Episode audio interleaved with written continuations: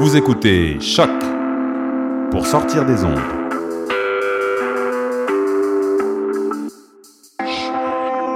Podcast, musique, découverte. Sur choc.ca. La musique au rendez-vous. Deuxième conférencière euh, est poète, interprète, comédienne, artiste en arts visuels et militante pour les droits autochtones et environnementaux. Elle est la elle est la porte-parole du euh, mouvement I Don't Know More qui euh, euh, finit l'inertie. Elle est la porte-parole du mouvement québécois et c'est une des voix des plus influentes de sa génération. Veuillez accueillir Natacha Canapé-Fontaine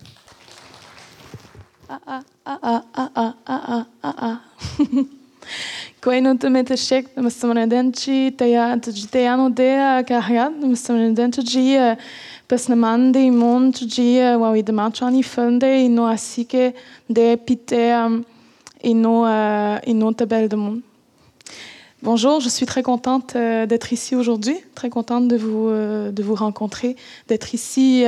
pour la raison que je puisse, ce qu'on dit en Inou, déposer ma parole, en fait, c'est de pouvoir la présenter, pouvoir présenter aussi notre pensée, euh, et de pouvoir vous dire qu'est-ce qui se passe à l'intérieur euh, de l'Inouassi, du territoire Inou, du territoire ancestral, et de qu'est-ce qui se passe ailleurs, et quelle, euh, quelle, euh, quelle euh, force ça nous inspire en ces, temps, euh, en ces temps difficiles, je vais dire. Je vais te déposer ça. J'avais vraiment envie de vous parler avec mon âme et de vous montrer comment est-ce qu'une femme autochtone au 21e siècle peut peut-être penser son époque par rapport au passé en imaginant le futur, mais en étant complètement enracinée dans le présent. Tout d'abord, j'ai voulu nommer euh, j'ai voulu nommer cette conférence comme une réflexion native au 21e, euh, sur la féminité native au 21e siècle. Et je, voulais vraiment vous présenter ma réflexion euh, sur euh, comment que une femme autochtone tente de trouver des réponses à l'intérieur des événements qui puissent arriver de plus en plus en ce moment même. Donc, on assiste depuis plusieurs années, depuis 2012, surtout à, une grande réaffirmation identitaire partout au Canada, mais qui s'est étendue à travers le monde de la part des peuples autochtones. Il ne faut jamais oublier que les pays en Amérique du Nord ont été fondés sur des bases euh, des politiques coloniales qui ont encore des répercussions euh, sur les populations autochtones, mais aussi dans la société euh, jusqu'à aujourd'hui. On parle beaucoup donc euh, d'agression sexuelle ces temps-ci, de, de, dénoncer la culture du viol et en fait, on, on, tente aussi de déconstruire le mot culture dans cette, euh, dans cette expression. Et en fait, c'est parce que pour moi, ça fait, c'est complètement, parce que pour moi, je pense que c'est complètement présent, euh, enraciné dans l'inconscient collectif, de la manière où on peut, dans cette culture du viol qui existe et qu'on doit continuer à nommer et à déconstruire et à tenter donc de, de, diminuer dans notre société et au sein de nos relations interpersonnelles, c'est vraiment, en fait, ça peut donner des conséquences jusqu'à un féminicide euh, national euh, qui sévit sur notre territoire, sur le continent, depuis les débuts de la colonisation, depuis les débuts de la conquête de, de, de l'Amérique du Nord. C'est vraiment les femmes autochtones disparues ou assassinées. Dans le sens où dès dès le moment où il y a un déséquilibre dans la relation homme-femme, qu'il y a un déséquilibre dans, la, dans, dans toutes les sphères d'une société, d'une collectivité, d'une communauté, qu'on a voulu penser de manière politique, de manière humaine, de manière euh, économique, de, de, de, manière juridique, de manière spirituelle. On, dès qu'il y a un déséquilibre entre ces parties-là, il va avoir des répercussions sur les individus directement dans le sens que dans les dernières années, en me, définissant en, tant que femme autochtone, j'ai beaucoup reçu d'enseignements de toutes parts, de partout, et, surtout de plusieurs cultures autochtones un peu partout en Amérique du Nord et à travers le monde. Tout ça pour dire que il y a une base philosophique qui prend vraiment ses racines dans la recherche de la définition de l'être humain. Et ça, c'est une recherche identitaire humaine qui appartient à toute spiritualité à travers le monde. Ce qui fait que cette recherche humaine de soi, de l'authenticité de l'humain, de la, de la, femme, de l'homme, fait en sorte qu'on on, tente de réfléchir à, partir de, valeurs fondamentales et qui, en fait, sont euh, les droits les, libertés humaines et, de, vraiment d'aller chercher donc la valeur de l'être humain dans toutes les sphères de la société. Quand je parle de philosophie traditionnelle, je, je vais chercher absolument euh, ici, surtout en Amérique du Nord, l'image de la roue de la médecine. La roue de la médecine est un grand cercle, en fait, qu'on sépare en quatre parties, en quatre couleurs, qui représentent les quatre éléments, les quatre directions et les quatre grands vents, donc, qui proviennent de, de toutes les directions. On nous a transmis de génération en génération, donc, cette pensée, cette certitude que tout élément dans la nature est dans est imbriqué dans une grande, grande relation des éléments les uns avec les autres. On pense aussi donc l'être humain aussi séparé en quatre parties, le physique, l'émotionnel, euh, le mental et le spirituel. Et si donc il y a un déséquilibre à l'intérieur de ces entre ces quatre parties de l'être humain, il va avoir des répercussions sur une partie ou une autre, mais qui finit par avoir finalement des répercussions euh, à l'extérieur de l'être humain, de l'individu, donc jusque dans ses relations interpersonnelles, ses relations avec l'autre, et aussi finalement dans ses relations avec l'environnement. Je vous présente ça dans le, dans le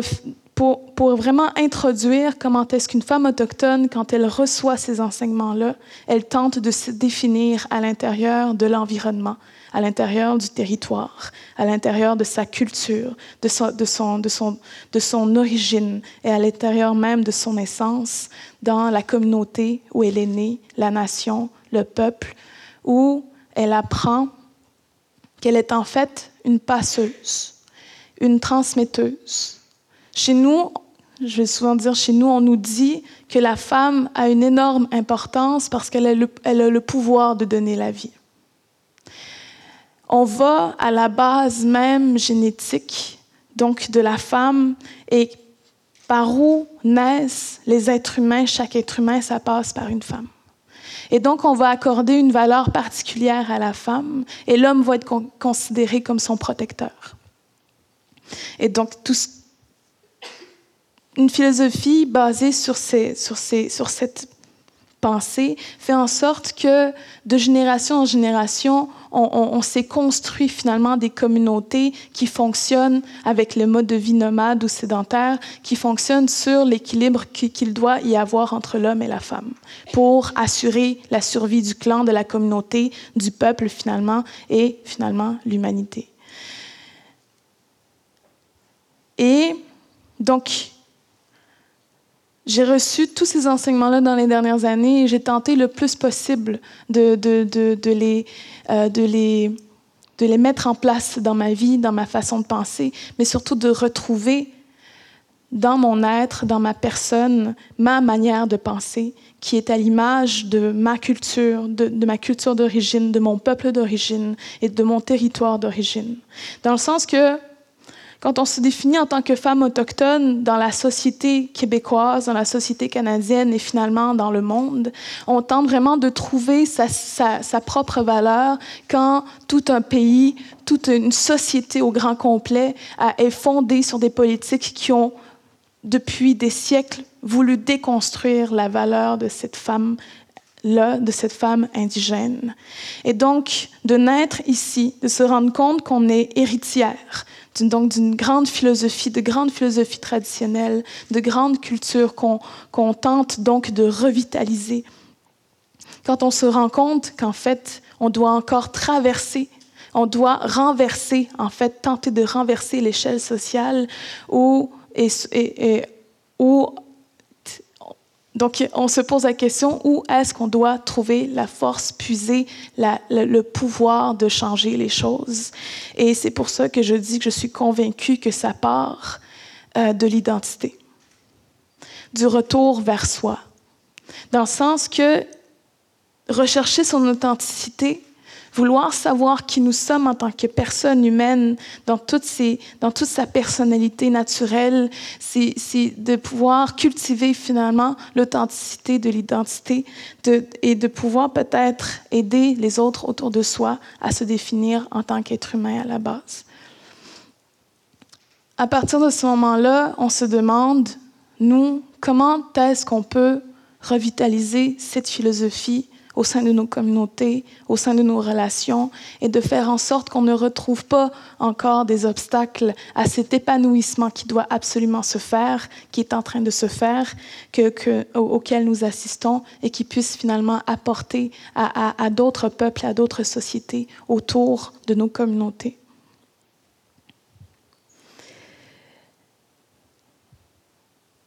Je suis convaincue qu'en retrouvant la valeur de, nos philosophies, qu'en retrouvant une manière de penser qui est à notre image, en retrouvant d'où viennent nos cultures, de quelles légendes, de quels contes, de quelles relations particulières avec l'environnement euh, nos peuples se sont formés depuis des siècles, qui sont restés ici depuis des millénaires et qui fait que malgré 500 ans de politique d'assimilation, de génocide, de tentative d'effacement, de, d'oubli, de, de, de complètement détruire une mémoire au grand complet, on existe encore. Et je pense que c'est vraiment avec la force de nos femmes qui ont voulu qui ont tenu absolument de nos grands-mères et nos arrière-grands-mères à, tenter le plus possible de transmettre le plus grand qu'elles pouvaient de la langue, de la culture, de la manière de penser, de la philosophie et de la manière de fonctionner en société. En tant que jeune femme autochtone, j'en vois d'autres qui viennent en ce moment, qui se posent les mêmes questions. Et en fait, je crois que de retrouver certaines, de se, de, de, de retrouver certaines activités traditionnelles, de pouvoir échanger avec les autres femmes, de pouvoir vraiment créer une sorte d'empowerment entre toutes les femmes qui se croisent et qui sont conscientes qu'elles qu ont le devoir, en fait, avec toute la corruption qui sévit dans nos communautés, tous nos hommes qui, qui sont finalement influencés de toutes parts par toutes sortes de choses, par le système qui a été imposé il y a quelques siècles et qui a encore une grande influence sur nos relations et sur les individus dans nos communautés. On sent que la femme, de plus en plus, elle a la force vraiment de renaître de ses morts, de renaître de toute sa mort intérieure et de pouvoir faire en sorte que par l'éducation, par le, retour à la communauté, à la culture, à la philosophie, elle va être capable de se reconstruire elle-même avec tout le, pouvoir qu'elle avait traditionnellement dans les communautés, la place qu'elle avait, donc la, confiance que la communauté avait en, en elle, elle va être capable de renverser la vapeur aujourd'hui en prenant la parole. Idle No More a été créé par euh, quatre femmes. Et ça faisait très longtemps que les aînés nous disaient les femmes reprenez votre place, reprenez votre parole, reprenez, reprenez la force de votre culture, de votre spiritualité et mettez, mettez ça dans un tout et vous allez voir qu'est-ce que ça va faire. Il y a quatre ans, donc, on a assisté à la naissance du mouvement pan-canadien Idle No More, qui fait que maintenant, il y a eu vraiment un mouvement de réaffirmation identitaire des femmes à l'intérieur des communautés autochtones partout au pays et donc à travers le monde. Par cette force, cette énergie qui passe au travers de nous, on sent que finalement, on peut appartenir à notre époque on peut appartenir à cette renaissance, à cette revitalisation euh, des, êtres, des individus au sein des communautés et de faire en sorte de recréer euh, des, politiques organiques qui sont à l'image de notre tradition et qui avaient cours avant la colonisation, avant qu'un autre système soit imposé, qui soit presque à, l'opposition de, la manière dont on pense et, de finalement et donc dans les communautés en ce moment même, donc les femmes sont en train de recréer ça à l'intérieur des communautés et ça, ça a vraiment des répercussions sur la santé euh, spirituelle, mentale euh, de, la plupart des individus dans les communautés. Et donc, il y a plusieurs défis. C'est donc euh, de, de donc, d'esquiver de, la violence, de, de, naître à l'intérieur de ça, mais de, complètement transformer ça en énergie de, transformation finalement, d'innovation sociale. Euh, je pense que notre force de résilience est assez phénoménale et donc, je pense qu'on est en train de passer au travers de plusieurs obstacles qui, sont, euh, qui ont toujours été difficiles depuis longtemps, mais en ce moment même, je pense qu'on est rendu au moment où on prend la parole, on est de plus en plus habitué, on a de moins en moins peur à, prouver notre force, à la ressentir et même donc à la projeter, à la donner aux autres. Et je pense qu'on est rendu à une époque où il faut absolument qu'il y ait un dialogue entre les femmes autochtones de partout sur le territoire de l'Amérique du Nord, avec toutes les femmes de d'autres origines, de d'autres, de d'autres nationalités, et de faire en sorte de tenter par ce, transfert d'énergie entre nous, entre celles qui sont issues d'une nation qui a habité durant des millénaires ce territoire-ci, et donc qu'on soit habité par l'énergie de ce territoire-là, qui, qui, nous a enseigné comment être, comment vivre, comment penser en relation intrinsèque avec l'environnement. Je pense qu'il faut absolument qu'il y ait un partage qui se fasse entre les femmes de tous horizons, de toutes directions, pour que chacune puisse vraiment s'inspirer les unes les autres et qu'une force soit se construise entre nous au sein de nos relations et que ça ensuite ait encore des répercussions finalement dans, nos propres relations chez nous interpersonnelles à la maison avec les hommes, avec les enfants, avec les aînés, etc. Et donc de faire en sorte qu'une énergie organique reconstruise à quelque part l'identité humaine de chaque individu autour de nous. Combien de temps qu'il me reste Moi, j'aimerais bien savoir. OK, c'est fini? OK, ben c'est ça. je voulais être sûre. Donc, euh, merci beaucoup. Euh, merci à, à, TEDx euh, Femmes. puis, je suis désolée peut-être d'avoir été décousue. Je suis fatiguée, j'ai une grosse semaine. Mais, je vous redis encore, un dialogue est entamé. On a une réconciliation à faire, mais je pense qu'on est capable de la faire tous ensemble. Et c'est ensemble qu'on va avancer. Puis ça, c'est une certitude qui me pousse depuis tellement longtemps. Puis j'aimerais ça qu'on y arrive à ce changement-là. Merci. Natacha Canapé Fontaine, merci. Alors, malgré votre, votre grosse semaine, ça a été quand même un discours assez inspirant. Alors. Euh,